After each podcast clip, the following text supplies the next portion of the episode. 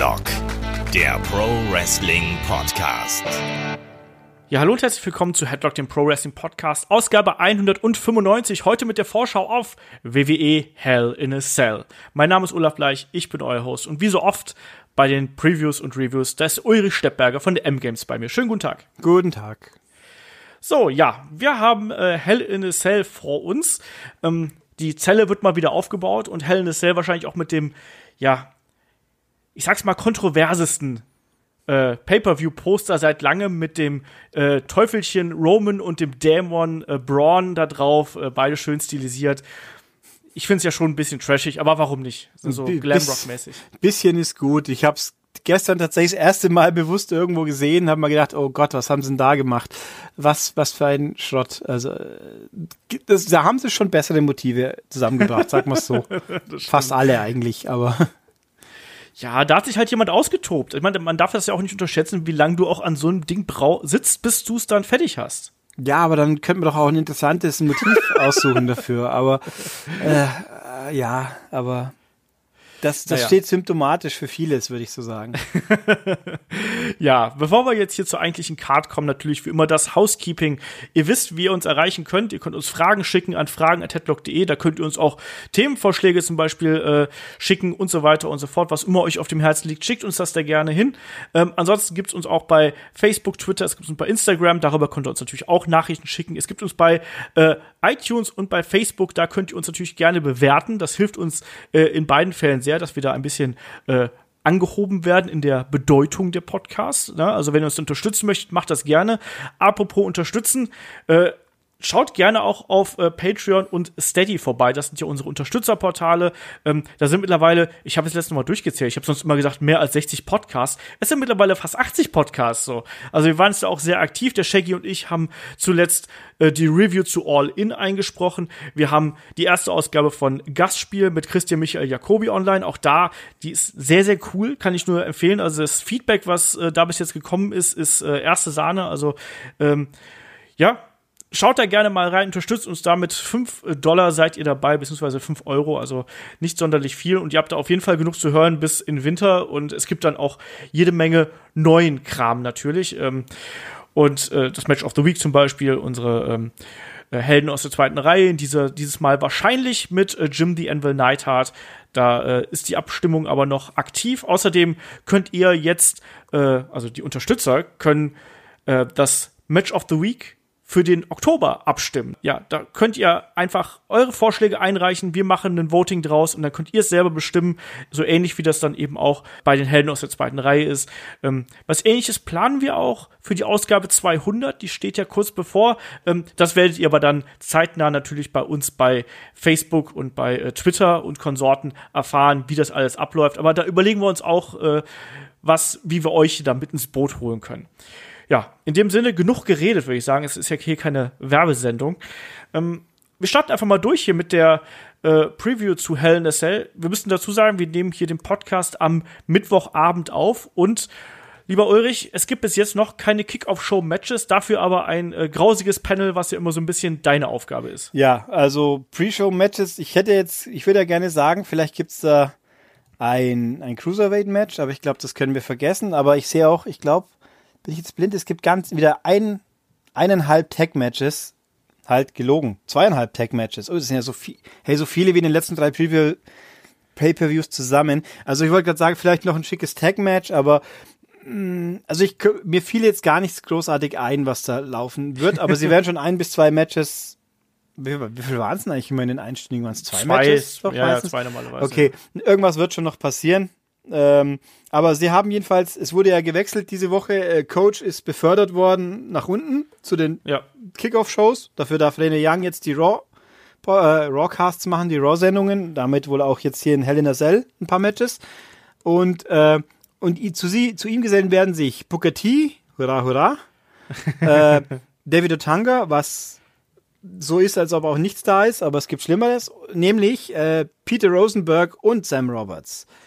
Sie können es jetzt noch schlechter machen, indem es den, den Nasenbär von den NXT Pre-Shows da auch noch dazu holen würden, den Pat, ich habe den Namen vergessen, Gruselbären.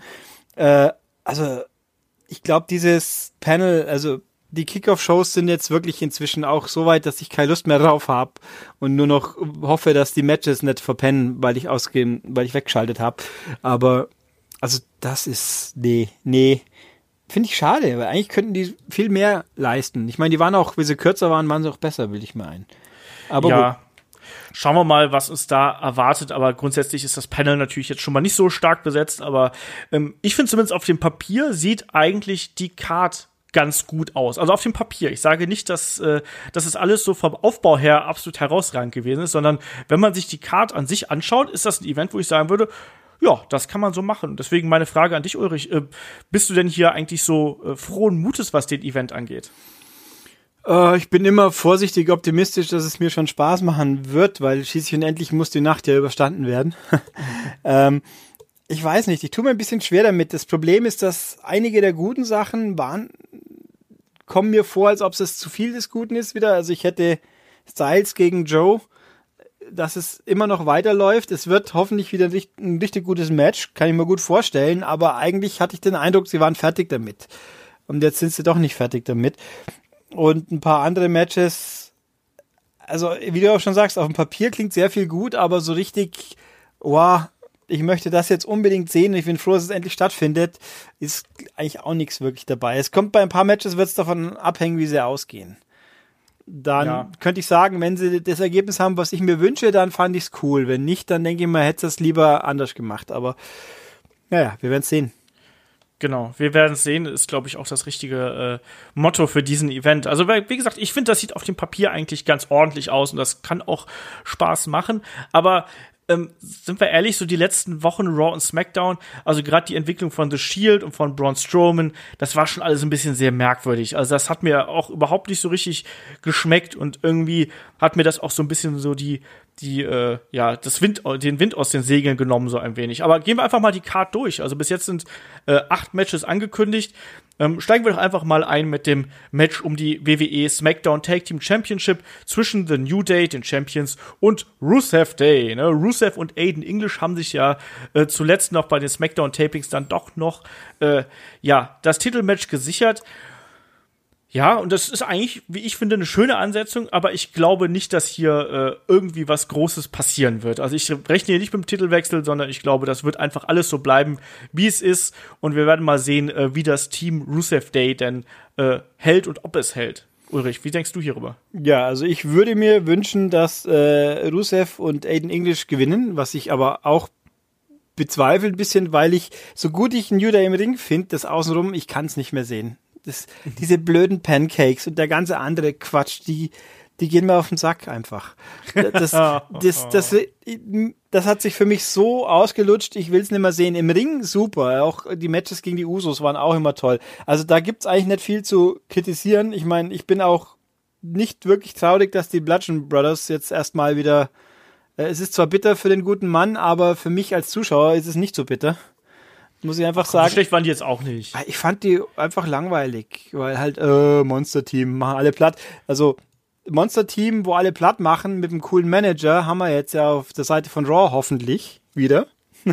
Das könnte schon was werden mit den zwei und dem kleinen, kleinen freundlichen oh, Menschen von Tour 5. Das finde ich total grauenhaft. Ja, aber der kann reden. Und das ist, und der Kontrast in der Optik ist eigentlich auch cool. Also, mal, also es interessiert mich mehr wie die Bludgeon Brothers, die mit ihren blöden Masken rauskommen und dann äh, halt Smash machen, so ungefähr. Aber ja, egal. Also, ähm, ich würde mir wünschen, dass es ein gutes Match wird. Ich würde gerne einen Titelwechsel sehen. Ich glaube aber auch nicht dran. Ich hätte eher dran geglaubt, wenn The Bar dran gekommen wäre. Weil die ja. die ja legitim Champions sind. Und bei Rusev und Aiden English bleibt halt immer die Angst, dass sie wieder irgendeinen blöden Quatsch abziehen und dann halt, das sind jetzt doch splitten vielleicht, weil er jetzt und halt äh, einmal nach links schaut statt nach rechts und dann gibt's wieder Zoff und ach, ich hoffe mal, also ich würde ihnen sehr gönnen, dass sie wirklich was äh, straight mal fahren dürfen und auch wirklich mal eine Weile zumindest so B, mindestens so B-Team längenmäßig den Titel halten dürften und aber ich glaube, da wird eher Drama, Drama, Drama, Baby gemacht und dann ärgern wir uns alle drüber. ja, so ähnlich kann ich mir das auch vorstellen, dass hier schon so ein bisschen der Split eingeleitet wird. Es äh, munkelt, man munkelt es ja schon seit längerem, dass das äh, nicht mehr ewig halten wird.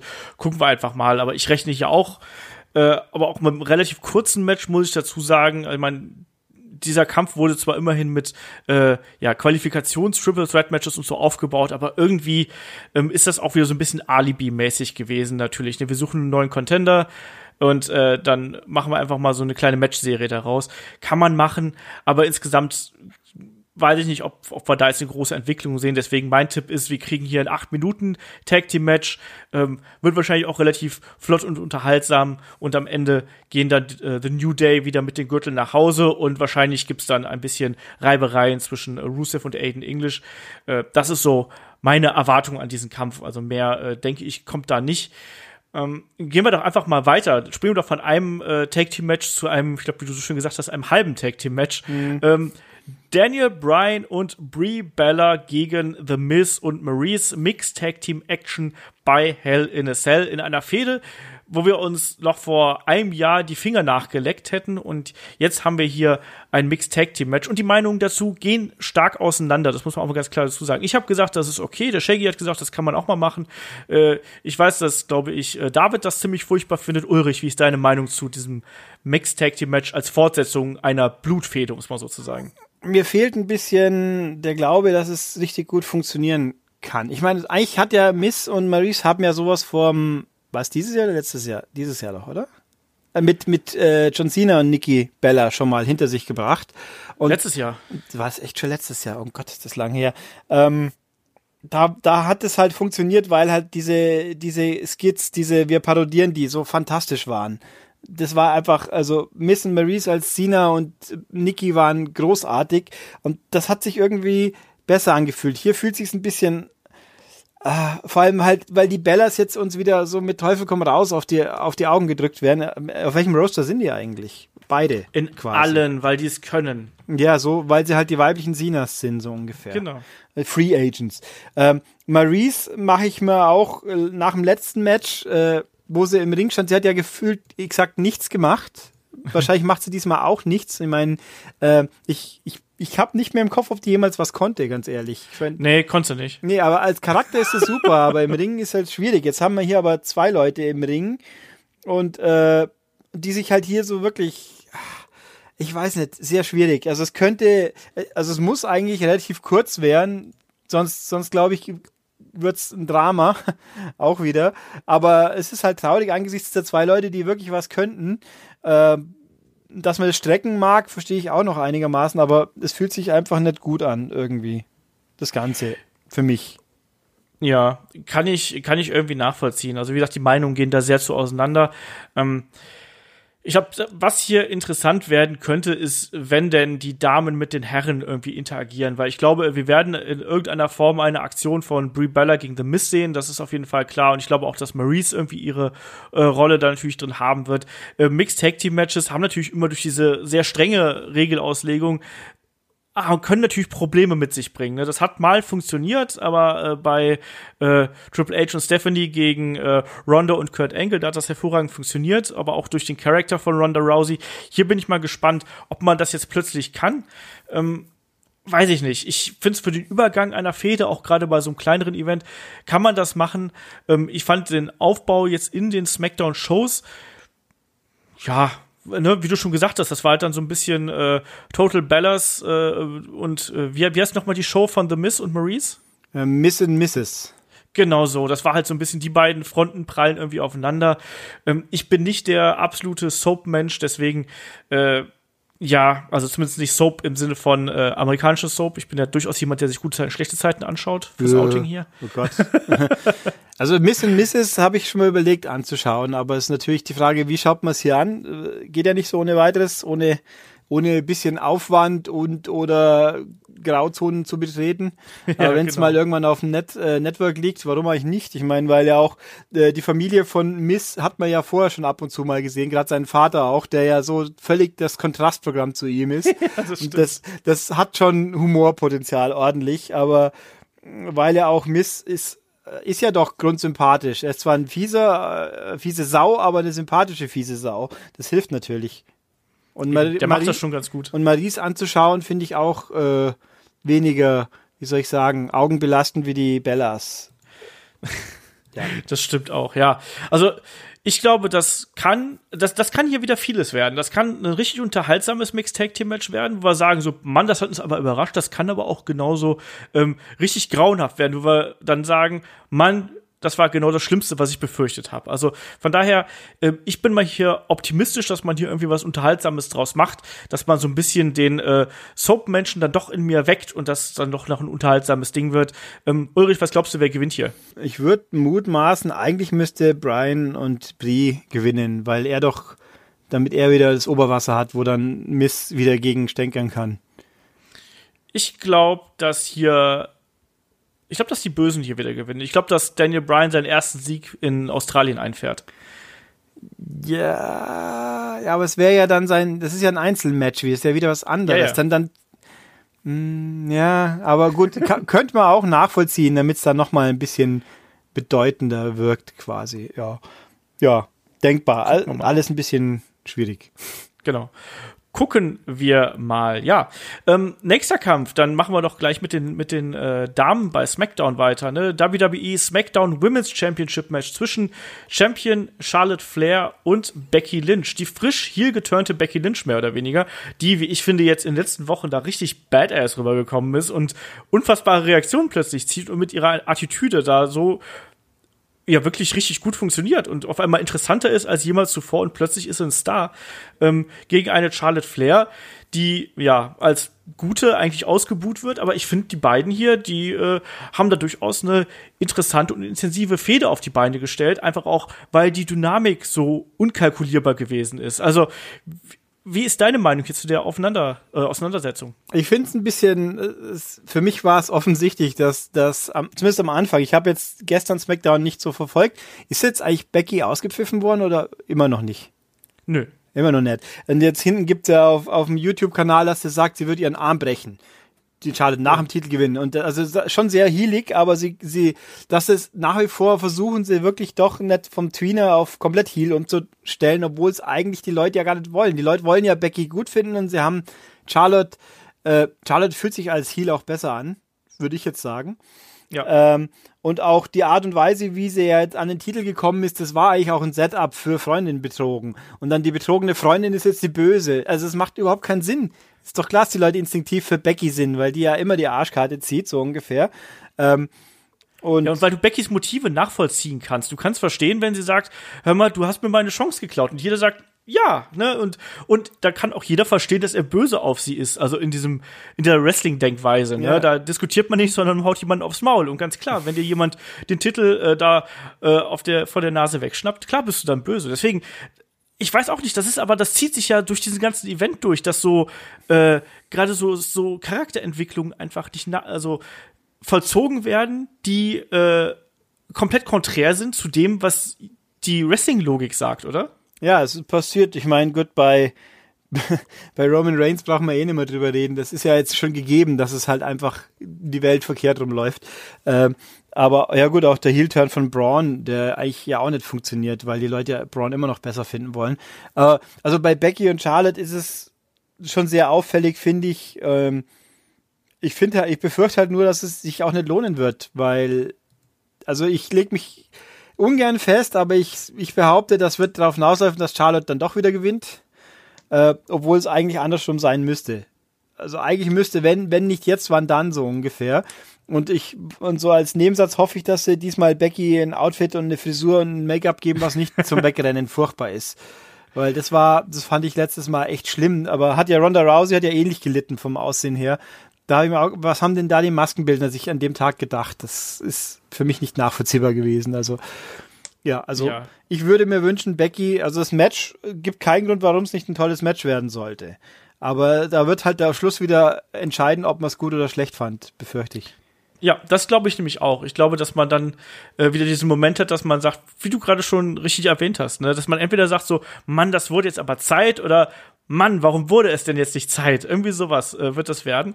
Ähm, die Auseinandersetzung, das sind zwei der talentiertesten Frauen, die wir haben. Ich meine, Charlotte, müssen wir uns nichts äh, vormachen, ist einer der, wenn nicht der größte Damenstar mit Ronda Rousey zusammen. Und wir haben auch schon oft genug gesagt, dass wir da auch einen möglichen WrestleMania Main Event zwischen den beiden uns vorstellen könnten.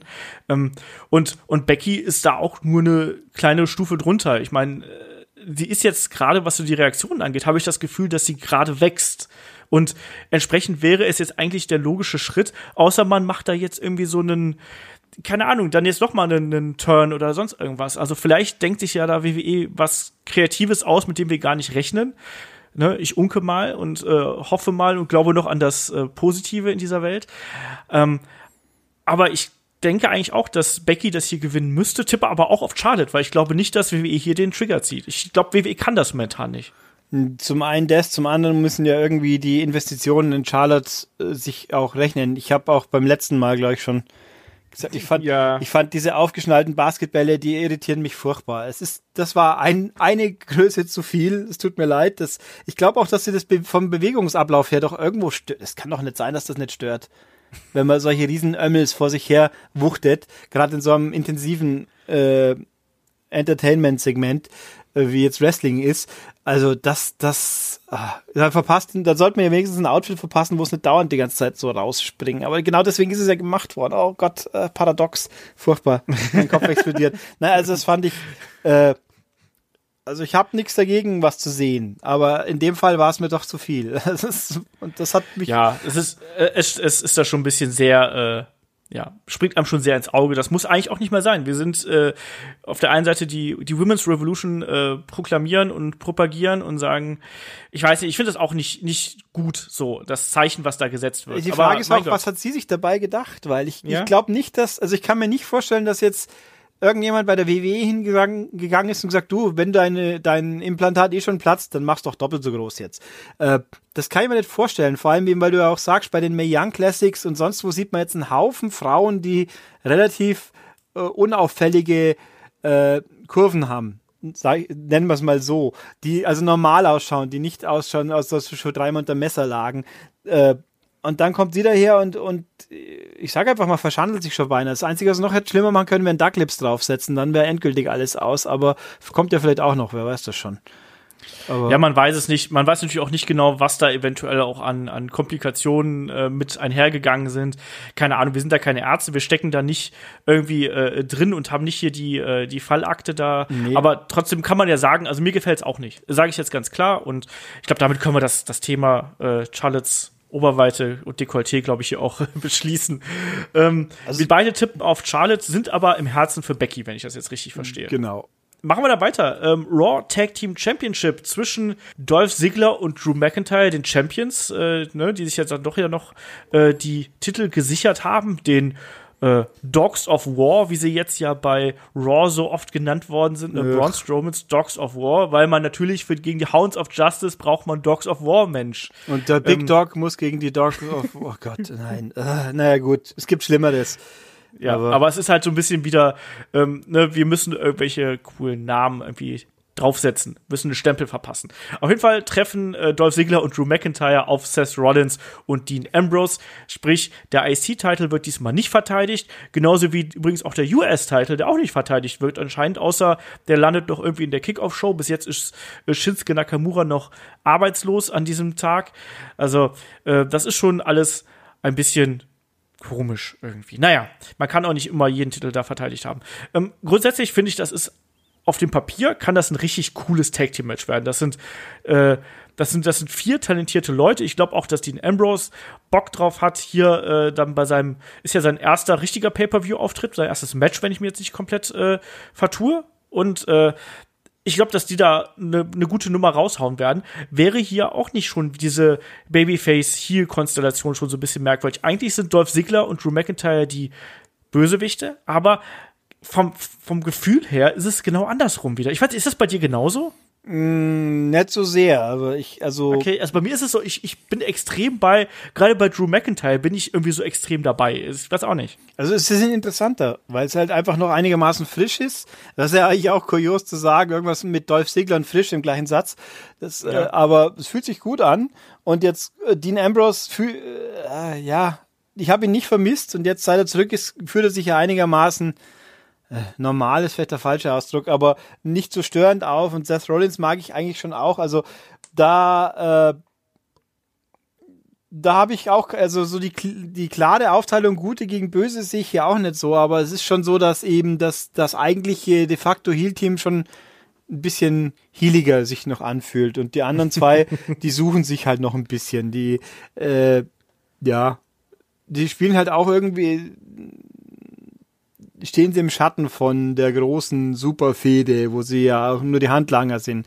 Äh, ach, ich war, äh, schwierig, ja. Ne, aber, also ich glaube, das Match an sich könnte sehr, sehr gut werden.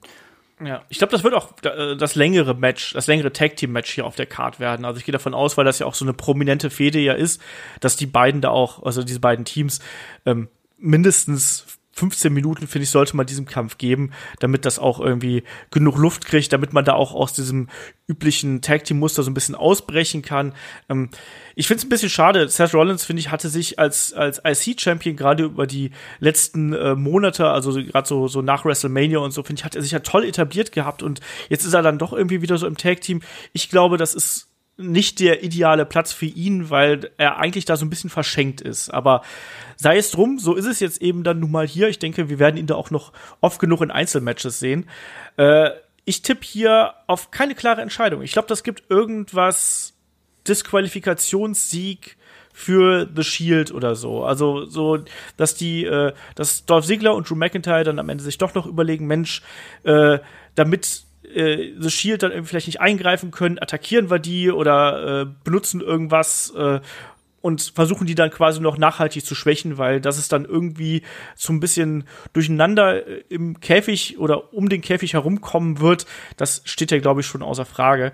Wie glaubst du, geht hier der Kampf aus? Ich überlege gerade, ob nicht Baron Corbin irgendwie entscheidend hier mit eingebunden wird, nachdem er ja so anti-Shield agiert die ganze Zeit, ob der dann nicht irgendwie dafür sorgt, dass das Match aus dem Ruder läuft, sage ich jetzt mal.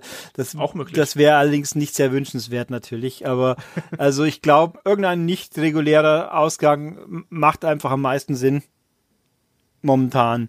Das ja, da das ich frage mich halt, wie viel hier von dieser Show jetzt quasi Pre-Show für, für den Super Showdown auch ist letzten Endes ob sie dann so den Payoff nicht nach Australien verschieben, so, weil damit die Australier sagen können, wir haben was Besonderes erlebt, so ungefähr.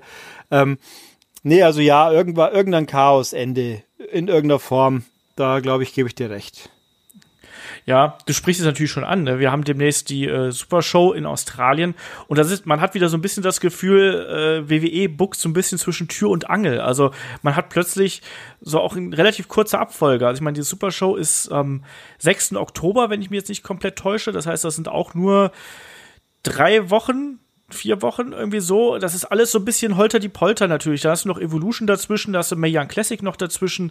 Also es ist alles so ein bisschen äh, äh, viermal wieder. Wir hatten das schon mal nach WrestleMania mit der äh, mit dem Greatest Rumble Ever, wie ich immer so schön sage. Hm. Ähm, und das das tut den Matches und den Shows halt eben nicht gut, weil man eigentlich jetzt schon befürchten muss bei dem einen Pay-per-View, dass du einen Cliffhanger für den nächsten Pay-per-View bekommst und der gerade erst in, in ein paar Wochen passiert. Also ich weiß nicht, wie siehst du da das, das Pay-Per-View-Konzept gerade oder beziehungsweise das Großveranstaltungskonzept, weil klassische Pay-Per-Views sind ja zum Teil gar nicht mehr. Also ich fand, der, Greatest Royal Rumble, der war ja eine Anomalie eigentlich auch, aber der würde jetzt, äh, ja jetzt ist es auch schon so spät. Also ich fand zwei Rumbles in so relativ kurzer Abfolge waren ein bisschen komisch, aber Rumble geht immer, gefühlt. Aber jetzt hier in Australien, das ist ja einfach nur eine große Show. Hausshow halt in sehr groß mit ein paar Legenden, wo wir alle unbedingt noch mal sehen wollten. Hüstel. ähm, ja, es fühlt sich aber für mich schon länger so an, weil ich eben auch jetzt äh, AJ Styles gegen Samoa Joe. Ich hätte jetzt, das fühlt sich für mich auch an. Jetzt machen wir halt, ein, wir setzen noch eins drauf, weil es ja okay war. Und wobei das letzte Mal hat sich für mich angefühlt, als ob das der Schluss wäre. War es dann halt offensichtlich jetzt nicht. Also so Geschichten ziehen sich jetzt öfters schon durch. Ich meine, es zieht sich sogar bei NXT runter mit der endlosen Story um Jumper und Gargano, wobei das natürlich jetzt äh, wie viel davon jetzt wirklich so geplant war durch die Verletzung von Alistair Black, weiß man ja auch nicht. Aber also mir, ich würde mir wünschen, bei manchen Fäden, dass sie ein bisschen auch mal langsam ein Ende finden. mhm. Das tun sie jetzt momentan gefühlt öfters mal nicht. Ja, es sind natürlich auch viele Rematches jetzt mal wieder dabei, aber es ist auf jeden Fall eine etwas frischere Card, als wir das jetzt zuletzt äh, beim SummerSlam zum Beispiel gehabt haben. Also das, das finde ich hier schwierig. Und ich finde auch, dass, da kommen wir auch noch gleich drauf zu sprechen, ich finde AJ Styles gegen Samoa Joe hätte einfach für den Schlusspunkt einfach auch eine entsprechende Stipulation gebraucht. Also gerade jetzt bei Hell in a Cell hat sich das halt eben total angeboten. Das hat mir hier ge äh, gefehlt. Aber ja, ich bin da, bin da irgendwie bei dir. Also es ist inzwischen einfach ein bisschen, ein bisschen too much und es ist ein bisschen zu sehr auf äh, ja, Fortsetzungen und wir strecken das halt noch über diverse Events. Ich bin ja schon froh, dass wir teilweise jetzt nicht mehr äh, ständig das Aufeinandertreffen in irgendwelchen Tag Team Matches unter der Woche haben, wie das früher der Fall gewesen ist, weißt du, wo dann dann doch mal jetzt haben wir noch mal ein Six Man Tag Team Match, jetzt haben wir ein Five Man Tag Team Match und ich weiß nicht was, jetzt noch ein Handicap Match obendrauf. Das äh, spart man sich ja äh, aktuell so ein bisschen, das finde ich ganz gut.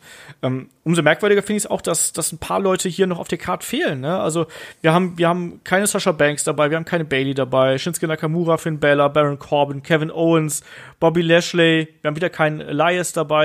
Vielleicht darf der noch mal zwischendurch ja, Elias wird, äh, Eli Elias wird sicher wieder irgendeinen Dödelauftritt haben. Irgendwas. Mit wem hat er jetzt am Montag? Mick Foley, Foley war es doch. Genau, ja. ja. ja. okay, das, die, da wird es keine weitere Interaktion geben, das glaube ich auch nicht. Aber der kommt halt wieder raus, sagt, ich singe ein Lied für euch und dann geht wieder irgendwas schief und dann geht er wieder. Da frage ich mich auch manchmal, ob der sich nicht manchmal denkt, ob er im falschen Film gelandet ist. Er ist super populär, er hat ja auch Erfolg mit der Masche. Ich meine, alleine die, diese EP ist ja schon, schon irgendwo Wahnsinn, dass es die überhaupt gibt. Aber Wrestling-mäßig hat er halt überhaupt kein, gar nichts mehr zu sagen, obwohl er es ja auch einigermaßen gut kann. Das ist einfach so seltsam. Ja, ich, ich finde, ich finde tatsächlich, dass Elias noch ein bisschen davon profitiert, dass er einfach äh, sich derzeit so ein bisschen auf sein Charisma und diese Rolle zurückbezieht. Ne? Also ich finde nämlich, dass er zum Beispiel im Ring nicht so überzeugend ist wie am Mikrofon und an der Gitarre. Ja, aber also, also das, das ist auch kein Thema. Das, das unterschreibe ich so. Aber er würde zum Beispiel im Ring mehr überzeugen wie ein Baron Corbin äh, übers Match hinweg gesehen, weil Baron Corbin hat zwei Moves und, und, und er kann aus dem Ring springen, ums Ringseil laufen und dann wieder neu hüpfen. Das macht er ja auch jedes Mal. Äh, das ist ungefähr einer, ein Move, den ich ungefähr so oft sehen möchte, wie dieses blöde im Ring hängen von Dean Ambrose. In den Seilen hängen. Sowas soll ein Andrade Almas fehlt übrigens auch noch, fällt mir gerade auf. Aber gut, der spielt Stimmt, ja der keine wirkliche Rolle per se aktuell. Ist natürlich, äh, ich meine, dafür, dass er keine Rolle spielt, spielt er immer eine einigermaßen ordentliche Rolle. Das kann man so auch sagen. Schade. Ja, das stimmt. Ähm, aber ja, ich habe einen Faden verloren übrigens. Äh, genau, ja, El Elias wird schon irgendwie kommen. Ja, andere Leute, es fehlen so viele eigentlich, aber ähm, Carmella läuft außen. Gut, bei den Frauen ja eigentlich alle, außer die, die antreten. Die, äh, manche davon haben ja auch quasi eine Storyline, die jetzt Asuka auch jetzt mit ihrer neuen Partnerschaft quasi, auch, ja. auch wenn die noch so auf, aufgesetzt wirkt, sie existiert ja. Also, hm, mal gucken. Ja, äh, schwierige Kiste. Ich glaube, wir waren, wir waren zuletzt bei äh, Dolph Ziggler und Drew McIntyre gegen Seth Rollins und Dean Ambrose. Wir sind ein bisschen äh, von der Spur abbekommen, irgendwie so im, äh, im großen Konglomerat hier. Ähm, wer, wir haben gesagt, also wir beide tippen auf einen unsauberen Ausgang und äh, wer wird denn hier der Sieger sein? Ich würde auf Ziggler und Drew McIntyre tippen, einfach aus äh, Gründen, weil ich annehme, dass Roman gewinnen wird, kann man ja schon vorgreifen und dann ich noch nicht den Punkt sehe, dass ein Stable quasi alles hat, jetzt schon. Das ging ein bisschen ja, früh. Wär, das wäre auch grauenhaft, oder? Das wäre doch, das wäre doch furchtbar. Das wäre halt so. Undisputed Era in schlecht. Ja, und weil das ist doch auch wieder so ein, so ein richtiger Fuck you Internet-Move, oder?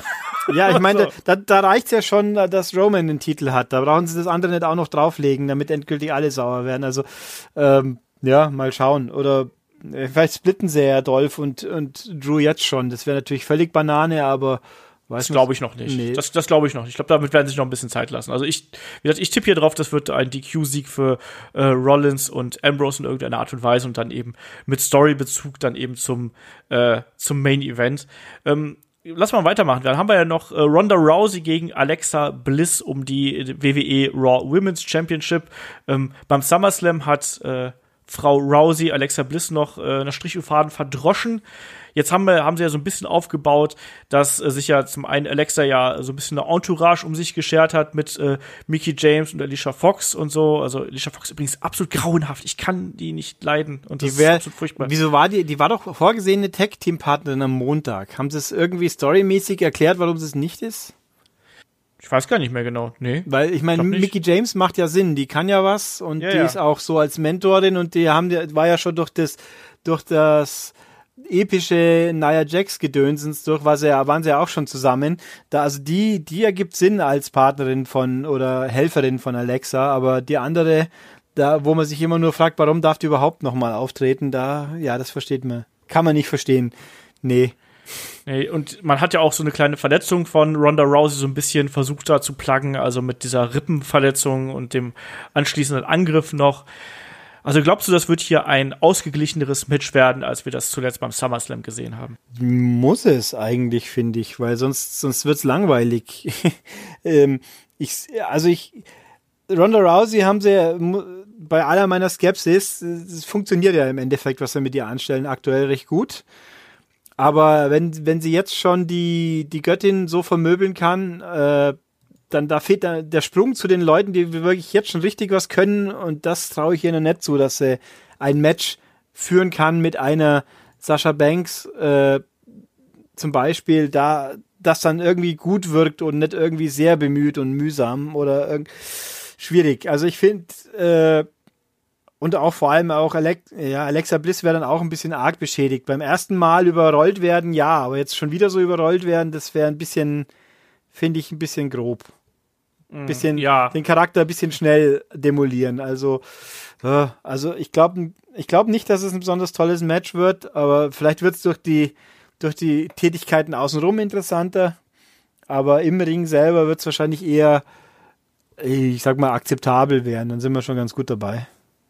Ja, ich bin da gespannt, welche Rolle Natalia spielen wird. Also ich gehe auch davon aus, dass die auch wieder Ronda Rousey mit zum Ring begleiten wird. Da gab es ja auch schon so diese äh, Heel-Turn-Gerüchte, äh, gab es ja dann auch schon im Vorfeld. Ähm, dann gab es ja den äh, traurigen Todesfall von äh, Jim the Anvil Neidhart. Ich kann mir vorstellen, dass man das deswegen auch noch so ein bisschen aufgeschoben hat. Das haben wir hier auch so thematisiert.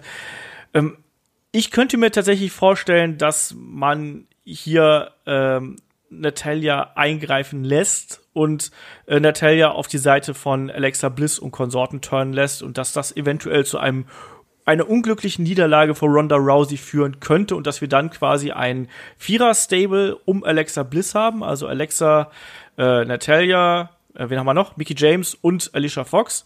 Ähm, und diese vier dann eben gegen Ronda Rousey und dann eventuell auch noch gegen Freunde, Freundinnen fäden könnte. Das ist so meine Vermutung, gerade wenn wir dann so in Richtung vielleicht nicht unbedingt Survivor Series, aber vielleicht dann dazwischen sind ja noch so ein paar Sachen. Also vielleicht kann man da noch irgendwie was aufbauen. Man weiß es ja nicht, ne? Wir werden es sehen. Ich finde halt, die Frage ist, wer ist eine Freundin von Ronda Rousey eigentlich? Es wird sich komisch anfühlen, wenn jetzt eine Sascha Banks und eine Bailey, ja gut, eine Bailey, äh, die Shayna Baszler. Ja, gut, wenn sie hochholen, aber die ist ja eigentlich ja? ein Heel.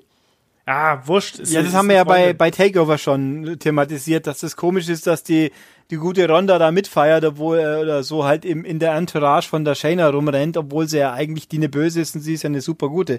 So ungefähr. Aber ähm, ja, okay, das wäre. Es hätte was.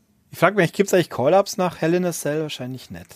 Nee, glaube ich nicht, weiß ich nicht. Aber ich, das heißt ja nicht, dass man nicht trotzdem muss ja keine offizielle Call-Ups geben, sondern es reicht ja auch, wenn man einfach eine hochholt als Verstärkung. Also Shayna Baszler halte ich da für eine durchaus solide Möglichkeit, wenn ja wenn Natalia äh, ihre Freundin Ronda Rousey betrügt. Weißt meine, du? Die, so die, Natalia ist ja in so irgendwo Big Show der Frauen, die so ja natürlich voll äh, ist die Ausrichtung der Woche. Was braucht man heute? Ja, ein Heal, ja, dann turnen wir sie mal halt schnell.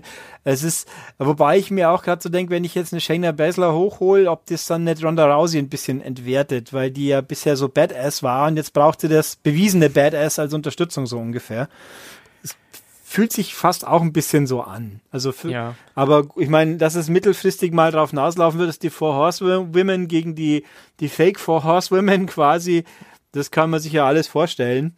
Es ja. wurde ja letztes Jahr schon angeteasert, warum auch nicht. Ich würde zwar sagen, dass dann die Fake Four Horsewomen alle ganz schlecht ausschauen werden, aber äh, mein Gott, also eine Shayna Baszler, die bringt es halt rüber, dass sie ein Badass ist, das stimmt schon. Ja, die hat sich auch, haben wir ja auch oft genug hier gesagt, auch toll entwickelt äh, in letzter Zeit. Also ich tippe hier tatsächlich mal auf den Außenseiter, und das ist in diesem Fall Alexa Bliss, dass die sich hier äh, den Champion-Titel holt ähm, und dass Natalia heel turnt. Was ist dein Tipp? Dein ähm, ich glaube schon, dass irgendwie Ronda gewinnt oder zumindest nicht so verliert, dass der Titel weg ist Das könnte ich mir auch noch vorstellen, weil, aber alleine den Alexa Bliss würde den Titel jetzt schon wieder gewinnen, weil wie, wie vielen Leuten da der Schädel wegfliegt vor lauter. das wäre schon ganz lustig. ähm, aber nee, ich glaube, also entweder DQ oder irgend sowas für Alexa oder Ronda gewinnt. Ich hoffe bloß, ja. dass sie eben nicht Alexa komplett demolieren für den Sieg. Ja. Ja, ich will halt auch da wenigstens dann ein vernünftiges Match sehen. Also wenn Ronda dann gewinnt, ist das, kann ich damit auch total leben. Aber ich will auch ein vernünftiges Match sehen und ich will nicht, dass Alexa äh, wieder drei Minuten durch die Gegend geworfen wird und am Ende austappt irgendwie. Also ich will hier keinen Squash in irgendeiner Art und Weise sehen. Ähm, machen wir weiter. Wir haben noch äh, drei Matches auf der Card, äh, wenn ich mir jetzt nicht komplett vert vertan habe. Äh, zwei Hell in a Cell Matches und ein Match, was eigentlich ein Hell in a Cell Match sein müsste, meiner Meinung nach. Das ist nämlich der Kampf um die WWE Championship zwischen AJ Styles, dem äh, SmackDown Champion, und Samoa Joe. Und du hast gerade gesagt, für dich ist eigentlich diese Fehde schon längst beendet. Ich finde, Hell in a Cell wäre halt der geile Endpunkt hier gewesen, nämlich einfach dann mit dem Titelwechsel zu Samoa Joe im Käfig äh, dieser Aufbau, diese persönliche Geschichte, die hat es für mich hergegeben, dass das hier im Käfig stattfinden muss. Passiert aber nicht. Ich kann es nicht verstehen. Ich hoffe, dass das vielleicht noch irgendwie kommt äh, zwischen der Aufnahme und irgendwie dem, äh, dem Pay-Per-View selber, vielleicht beim Pay-Per-View oder sonst irgendwas. Ich will die beiden hier im Käfig sehen. Ich verstehe nicht, warum WWE sich da so ziert. Also erklär mir das mal. Kann ich nicht erklären. Vor allem äh, vor, ich glaube vor zwei Jahren war das doch, wo das erste Frauen-Hell in a Cell Match war. Mhm. Da hatten sie auch drei Matches äh, ähm, im ganzen Pay-Per-View im, im Käfig. Und da war der Pay-Per-View auch nicht so lang, wie er jetzt diesmal sein wird, natürlich. Äh, also machbar wäre es ohne weiteres. Es wird sich auch so anbieten. Ich sehe auch irgendwo momentan die Eskalationsstufe innerhalb des Matches nicht mehr im Verhältnis zum letzten Mal. Das war, ja, genau. Das war doch ja. das Match, wo er durch den nicht abgeräumten Tisch gewumst hat, gell? Oder täusche ich mich jetzt ich, da? Ich glaube ja. ja. Ich weiß nicht, es war auf jeden Fall das Ding, wo dann, äh, wo es am Ende dann die, die Q gewesen ist. Ja, und wo er dann mit seiner Familie, also das, der Abschluss eben, AJ Styles geht mit Frau äh, und, und Kind genau. so raus, das, das, das hat sich halt wie ein Engpunkt angefühlt. Die Promos, die es seitdem gab, die waren schon gut. Jetzt auch das mit dem aus dem Buch vorlesen und, und alles. Das, das ist echt gut, aber es fühlt sich halt irgendwie an, als ob das hätte vor dem Ende kommen müssen. Also, und das Ende war für mich eben wahrgenommen gefühlt das letzte Mal. Und jetzt diesmal haben wir halt wieder ein Match.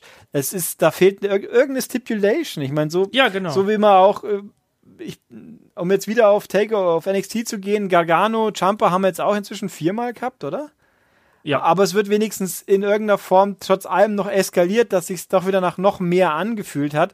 Und hier habe ich einfach ein normales Match. Das, dann ja. brauche ich halt irgendwie ähm, No DQ oder Last Man Standing. Nee, das hatten sie doch auch schon mal. Nee, das war mit dem Nakamura, das Last Man Standing, ja. ja. Äh, Aber No DQ hätte sich jetzt hier einfach angeboten, weil wenn der eine Kampf schon dadurch endet, dass, äh, dass man quasi da die, die Ringglocke läuten muss, dann muss man doch sagen, so jetzt könnt ihr endlich mal hier äh, die die, weiß ich nicht, die Handschuhe ausziehen und jetzt könnt ihr mal richtig aufeinander losgehen und ihr könnt jetzt euren Emotionen freien Lauf lassen, aber dass es jetzt wieder ein Singles-Match ist, ein ganz normales, finde ich ein bisschen merkwürdig. Wie gesagt, ich hoffe, da passiert noch was. Also ich halte das nicht für unwahrscheinlich, dass man das noch irgendwie einbindet oder sonst irgendwas. Andererseits, kann man natürlich dann so auch sagen, ja, wir haben dann eben diese zwei extremen Matches auf der Card und legen da vielleicht mehr den Fokus drauf. Vielleicht hat man davor so ein bisschen Angst. Ich finde es trotzdem nicht gut, sage ich ganz ehrlich. Also ich finde, dass diese Fehde hätte irgendwie eine, wie du schon genau richtig gesagt hast, die hätte eine Eskalationsstufe mehr gebraucht und die gibt's jetzt hier anscheinend nicht. Ähm, oder man haut gleich nach fünf Minuten den Referee um und dann gehen die beiden komplett äh, apeshit. Mal gucken. Ja, also irgendwas muss da kommen, sonst wird's halt ein gutes Match, wo man sich fragt, warum gab's das? Und das wäre ein bisschen schade. Genau das, ja. Äh, wer ist denn hier dein Pick für äh, den Sieg? Ich glaube schon Styles. ich, einfach weil äh, Joe braucht den Titel. Klingt blöd, Styles braucht vielleicht auch nicht, aber ich glaube, bei dem ist er besser aufgehoben wie bei Joe. Der, der kann auch so als, als Monster ohne Gürtel mehr wirken, ist mein Eindruck ich, ich finde, es, es wird Zeit. Ich habe schon beim letzten Mal gesagt, ich finde, es wird Zeit, dass, äh, dass AJ seinen Titel los wird und dass äh, Samoa Joe das Ding gewinnt. Ich finde, das ist jetzt ein guter Moment dafür, um äh, das zu machen. Und ich würde mich freuen. Und das sage ich auch jetzt bei jedem Pay-Per-View, bis Samoa Joe den Titel endlich gewonnen hat. Äh, tippe ich jetzt auf Samoa Joe.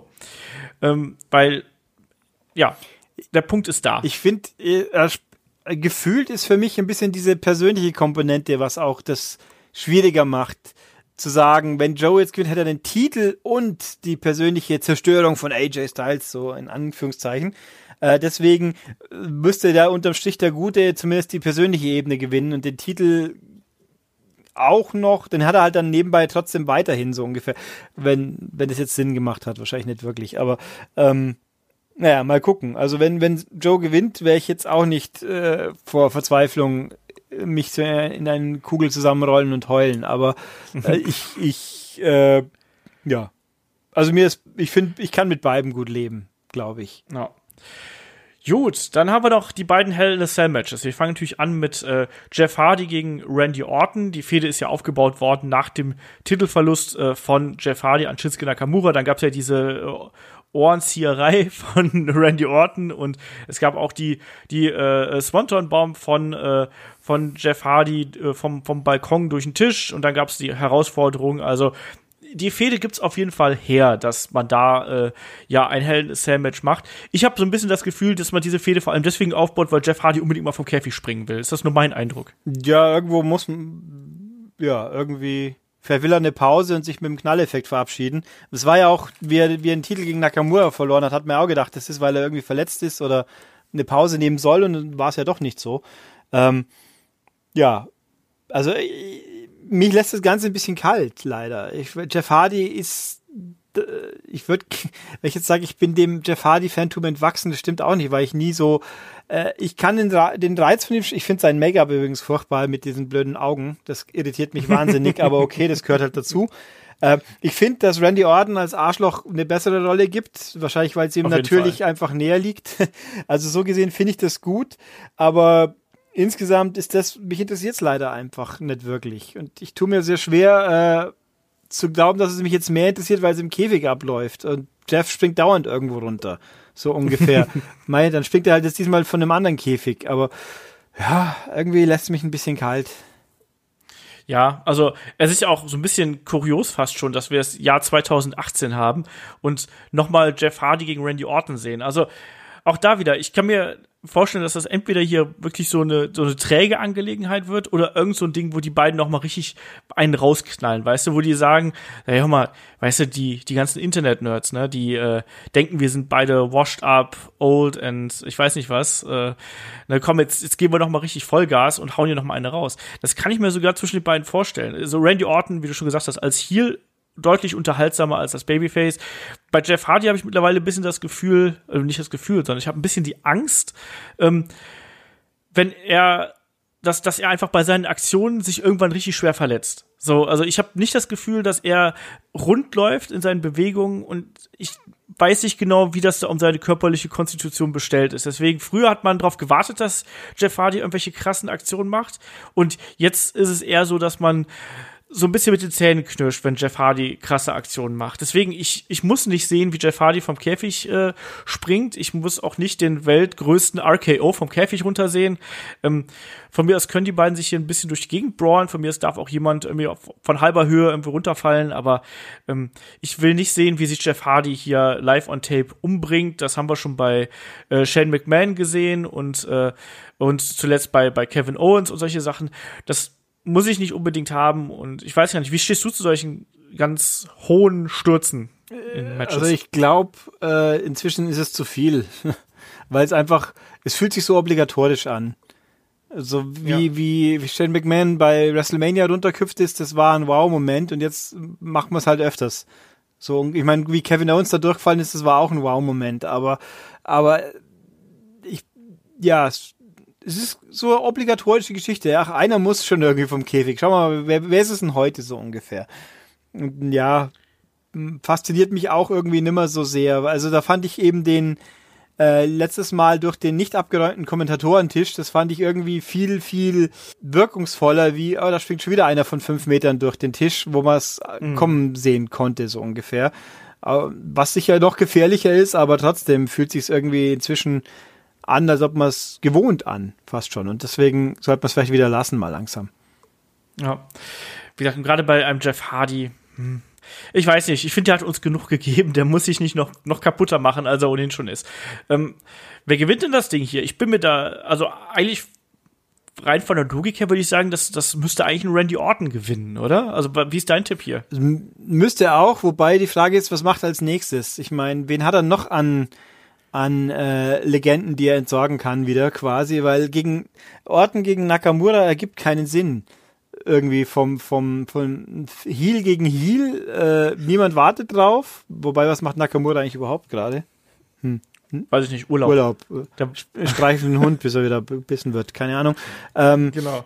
Also, aber es fühlt sich einfach so an, dass das Orten gewinnen muss, weil sonst seine ganzes neue Ausrichtung schon wieder weg wäre, wenn er gegen den ersten, der auch offensichtlich ja seine besten Jahre hinter sich hat, schon, wenn er gegen den schon nicht durchkommt, wie soll es dann weitergehen, so ungefähr? Ja. Das denke ich auch. Es muss einfach innerhalb der Geschichte muss das eigentlich ein Randy Orton machen. Gucken wir mal, wie das ausgeht. Und dann haben wir doch den großen, großen äh, Main Event, den großen Cash-In von Braun Strowman äh, gegen Roman Reigns um die WWE Universal Championship mit Mick Foley als Special Referee. Ähm, ich finde es cool, dass Mick Foley da gewesen ist. Ich fand es auch cool, dass, äh, wie er die Rede da gehalten hat äh, mit Elias zusammen. Ich finde auch cool, dass er hier als Special Referee ist. Ich mag den. Ähm, und ich finde, dass er auch immer noch ein bisschen was verkörpert. Also ich weiß, dass viele sind so spätestens seit seiner GM-Zeit äh, Foley ein bisschen überdrüssig geworden und finden ihn langweilig und so, aber ähm, gerade jetzt in der Promo hat man noch mal das Feuer gesehen, weil da hat man gemerkt, dass das geht ihn was an und das ist was, was ihn emotional packt und das hat mir gut gefallen. Ansonsten, ja, ähm, das ist eigentlich ein Match, da ich kann es dir ganz, ganz gar nicht genau sagen, wie ich da dazu stehe, weil ich es ehrlich gar nicht so genau weiß. Also eigentlich ist mir es tatsächlich relativ wurscht, weil ich finde, dass man mit dieser Matchpaarung und der Art und Weise, wie man es aufgebaut hat, alles falsch gemacht hat, was man falsch machen kann. Du, du, du drehst den populärsten Charakter gegen den Willen des Publikums und ohne großen Knalleffekt einfach zum Bösewicht. Dann nimmst du den einen der umstrittensten Charaktere, sage ich jetzt mal. Ich sage nicht unbeliebtesten, weil ich glaube, das ist Roman Reigns nicht, aber umstrittensten Charaktere und machst einfach das, was ihn umstritten macht, nochmal mal zehn und hast dann irgendwie so eine komische Tag-Team-Fehde, die eigentlich auch, auch für mich ergibt diese Geschichte mit den, mit den Workhorses von The Shield gibt für mich keinen Sinn. Diese Sache, ähm, dass Dolph Ziggler, Drew McIntyre und Braun Strowman jetzt irgendwie so eine Revolution da anzetteln wollen, ergibt für mich keinen Sinn.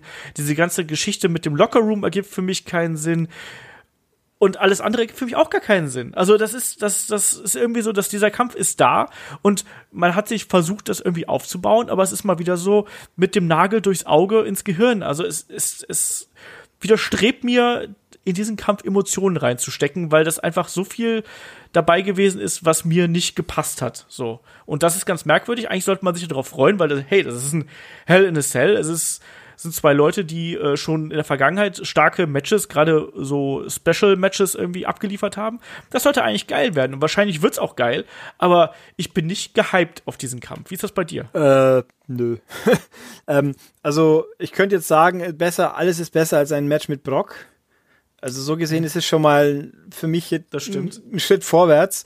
Aber es ist ein, einfach irgendwo, ja, weil, also ich finde Braun als Heel finde ich jetzt gar nicht so wild. Also der war ja, er ist ja populär geworden dadurch, dass er ein Heel gegen Roman war. Das mit dem Krankenwagen und dem ganzen Käse. Ja, klar. Ähm, wenn man das wieder einfangen kann, dann finde ich, ist sein Heeltum jetzt kein größeres Problem. Ich fand auch die, äh, so eigentlich als Konzept, dass sie sich Shield wieder äh, zusammentut, um die unfairen Aktionen, um, um das, die Naturgewalt zu unterbinden, die ja eigentlich auch quasi ihr Wort gebrochen hat so hat ja gesagt, wenn ich Cash-In mache, dann sage ich es vorher und dann an dem Moment, wo sie ihn abgehalten haben, war es ja noch. Also das äh, fand ich auch irgendwie noch nachvollziehbar, aber irgendwie, ähm, ich weiß nicht, es, es, fällt mir sehr schwer, in irgendwas investiert zu sein, wo Roman Reigns beteiligt ist. Nicht, und ich habe eigentlich nichts gegen ihn, aber äh, es, sie haben ihn halt einfach Grund immer in dem Moment, wo man meint, jetzt haben sie es begriffen, dann wird er wieder irgendwie, kommt wieder was Neues, was er wieder aus der Spur wirft, die ganze Geschichte. Äh, teils unverschuldet, teils sinnfrei. Ich meine, dass, ja, dass er äh, damals irgendwo was seine Infektion, was das war, da konnte er ja auch wahrscheinlich nichts dafür. Äh, war halt dumm gelaufen, dass sich dann Ambrose verletzt und Shield eben deswegen schief geht. Ja, gut, wer, wer kann das vorher ahnen? Aber irgendwo, mir fehlt auch hier so der, der Glaube, dass es was Tolles wird. Ich befürchte, dass es was ziemlich Langsames und Zähes wird wieder. Es müsste eigentlich ein schnelles Watzbumm, also so ein, ein wie ein Brock-Match, die ja auch teilweise, wenn sie schnell liefen, waren sie eigentlich immer besser. Mhm. Und wenn jetzt hier, äh, ja, ich, ich kann es mir gar nicht vorstellen. Also, nee, also schwierig. Es ist immer, äh, aber immerhin Tradition schon, dass mich das Main Event von den Pay-Per-Views immer relativ wenig interessiert und ich dann froh bin, wenn es vorbei ist. Ja, es ist echt so ein bisschen was, das, das WWE es momentan im, im Main Event echt ein bisschen schwer hat. Also, wie gesagt, ich äh, glaube, dass das eine unterhaltsame Angelegenheit werden kann und dass, wenn man das clever anstellt, kann das wirklich eine, so ein Car Crash werden. Also, das, da, wird, da werden auch noch äh, diverse andere Utensilien zum Einsatz kommen. Ich glaube, davon können wir ausgehen. Ich glaube, da wird auch außerhalb des Rings einiges geboten sein, weil äh, da werden sicher äh, Sigler, McIntyre, Rollins und Ambrose, die werden sicher auch noch da mitspielen. Ähm, das kann schon eine, ein, ein wildes Toho Bohu, um es einfach mal so äh, zu nennen, das kann es schon werden. Ähm, es ist natürlich dann die Grenze, dass es dann eventuell zum, zum, zu so einem Cluster-F-Punkt äh, irgendwie ausarten könnte, ist natürlich da. Äh, sie können ja eine Ambulanz reinfahren, wo dann, oder einen Müllwagen, wo sie Braun schmeißen. Oh Gott, die, die Erinnerung alleine. Oh. Ja, irgendwie sowas. Aber ich glaube, da wird man, da, da wird man schon noch irgendwie einen äh, Stunt oder sich irgendwas Cooles ausgedacht haben. Ich glaube, das wird, das hat das Potenzial, dass es dann doch eine unterhaltsame Angelegenheit wird. Und ich hoffe einfach mal, dass mich das packt. Ich weiß nicht, ob das funktioniert, ähm, weil im Vorfeld habe ich da jetzt keine große Emotionen äh, für dieses Match, aber ich könnte mir das vorstellen, dass das dann doch noch irgendwie funktionieren wird, dass es mich zumindest gut unterhält. Also glaubst du denn wenigstens, dass dieser Kampf hier Unterhaltungspotenzial bieten könnte? Er könnte. Ich denke mal auch gerade äh, so äh, random Gedanken, alleine dadurch, dass jetzt das Kommentarteam frisch gemischt ist, wird zumindest dieser Aspekt vielleicht was Neues auch reinbringen können, wenn sie es, wenn sie es nicht völlig verbocken. Ja. Dass da, dass eine René da mit eine andere Note bringt, weil nicht und auch mit die auch mit dem Graves meine ich besser harmoniert wie jetzt äh, Coachman oder sonst irgendwie oder auch Sexton von mir aus. Vielleicht gibt's da ein bisschen weniger stereotypisch typisch Geblabbel. Aber also ich, ja, es kann schon was werden. Also es, es, ist jetzt kein Main Event, wo man sich hinstellen muss und sagt, oh Gott, das kann ja nur wie jetzt äh, alles mit Jinder Mahal zum Beispiel, wo man vorher wusste, das wird eh nix.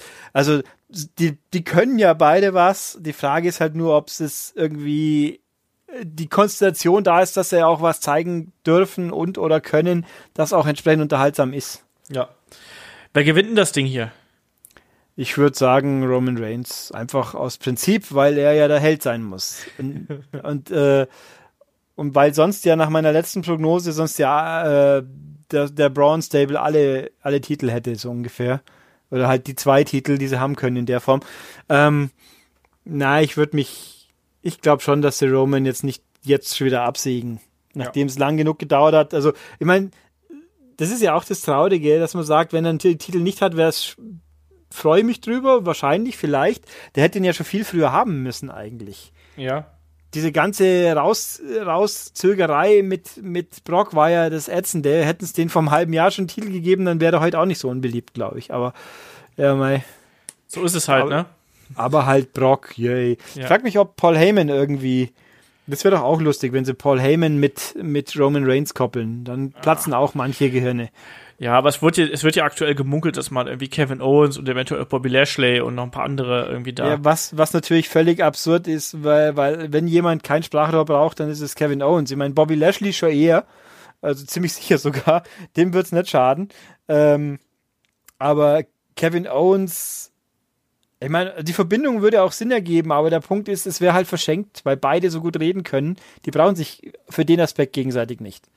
Nee, aber die kann ja trotzdem sicher gute äh, Rededuelle liefern. Ich meine, Paul Heyman hat ja zum Beispiel auch gut mit CM Punk äh, funktioniert. Also mal gucken. Also ich glaube aber nicht, dass er jetzt schon hier irgendwie eingreifen wird. Ich glaube, wenn, dann baut man das in irgendeiner Art und Weise bei äh, äh, bei Raw auf. Schauen wir mal. Also ich tippe auch, dass hier äh, Roman Reigns auf jeden Fall das Ding gewinnt, weil ich glaube auch, dass man nach dieser langen Durststrecke äh, in Form von Brock Lesnar, dass man nicht den Titel jetzt schon wieder wechseln lassen muss. Also das ist, glaube ich, jetzt einfach auch nicht, nicht der Sinn der Geschichte und dann hätte man Roman auch nicht über, ich weiß nicht, äh, jetzt zig Jahre quasi auf die Jagd schicken müssen. Ähm, der wird den Titel hier in irgendeiner Art und Weise behalten oder auch da wieder, vielleicht gibt es auch ein unsauberes Finish. Das kann natürlich auch durchaus der Fall sein, äh, dass der das quasi im No-Contest endet und dann einfach der Money in the Bank-Koffer so äh, im Nirgendwo verschwindet. Schauen wir mal.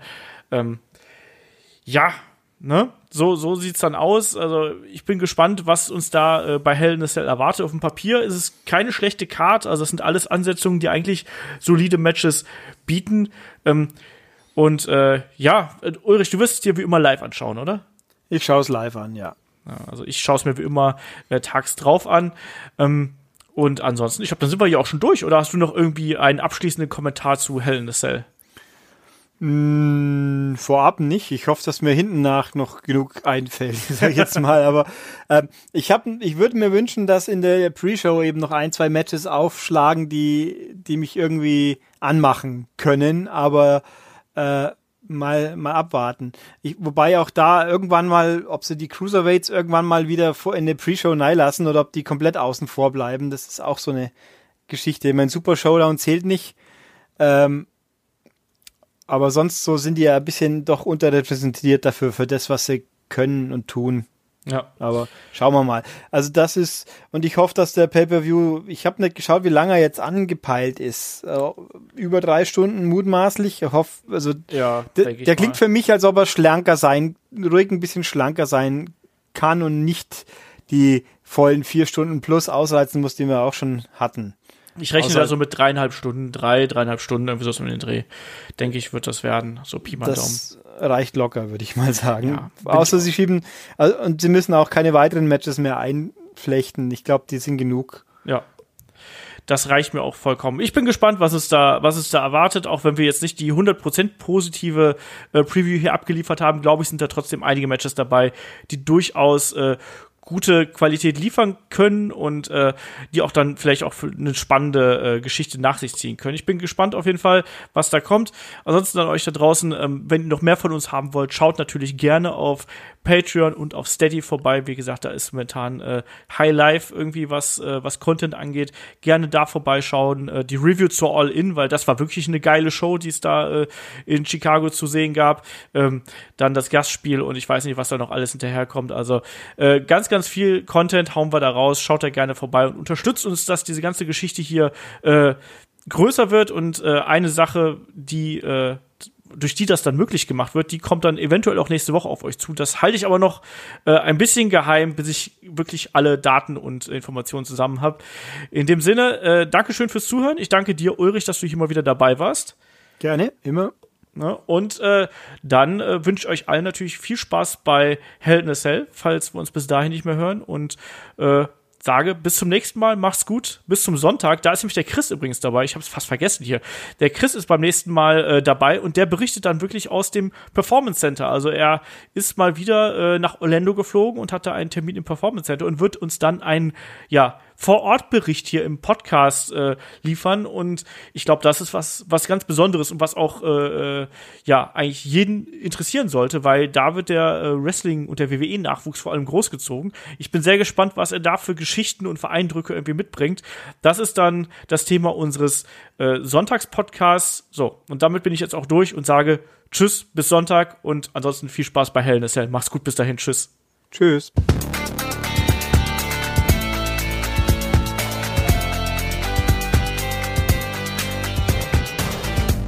Headlock, der Pro Wrestling Podcast.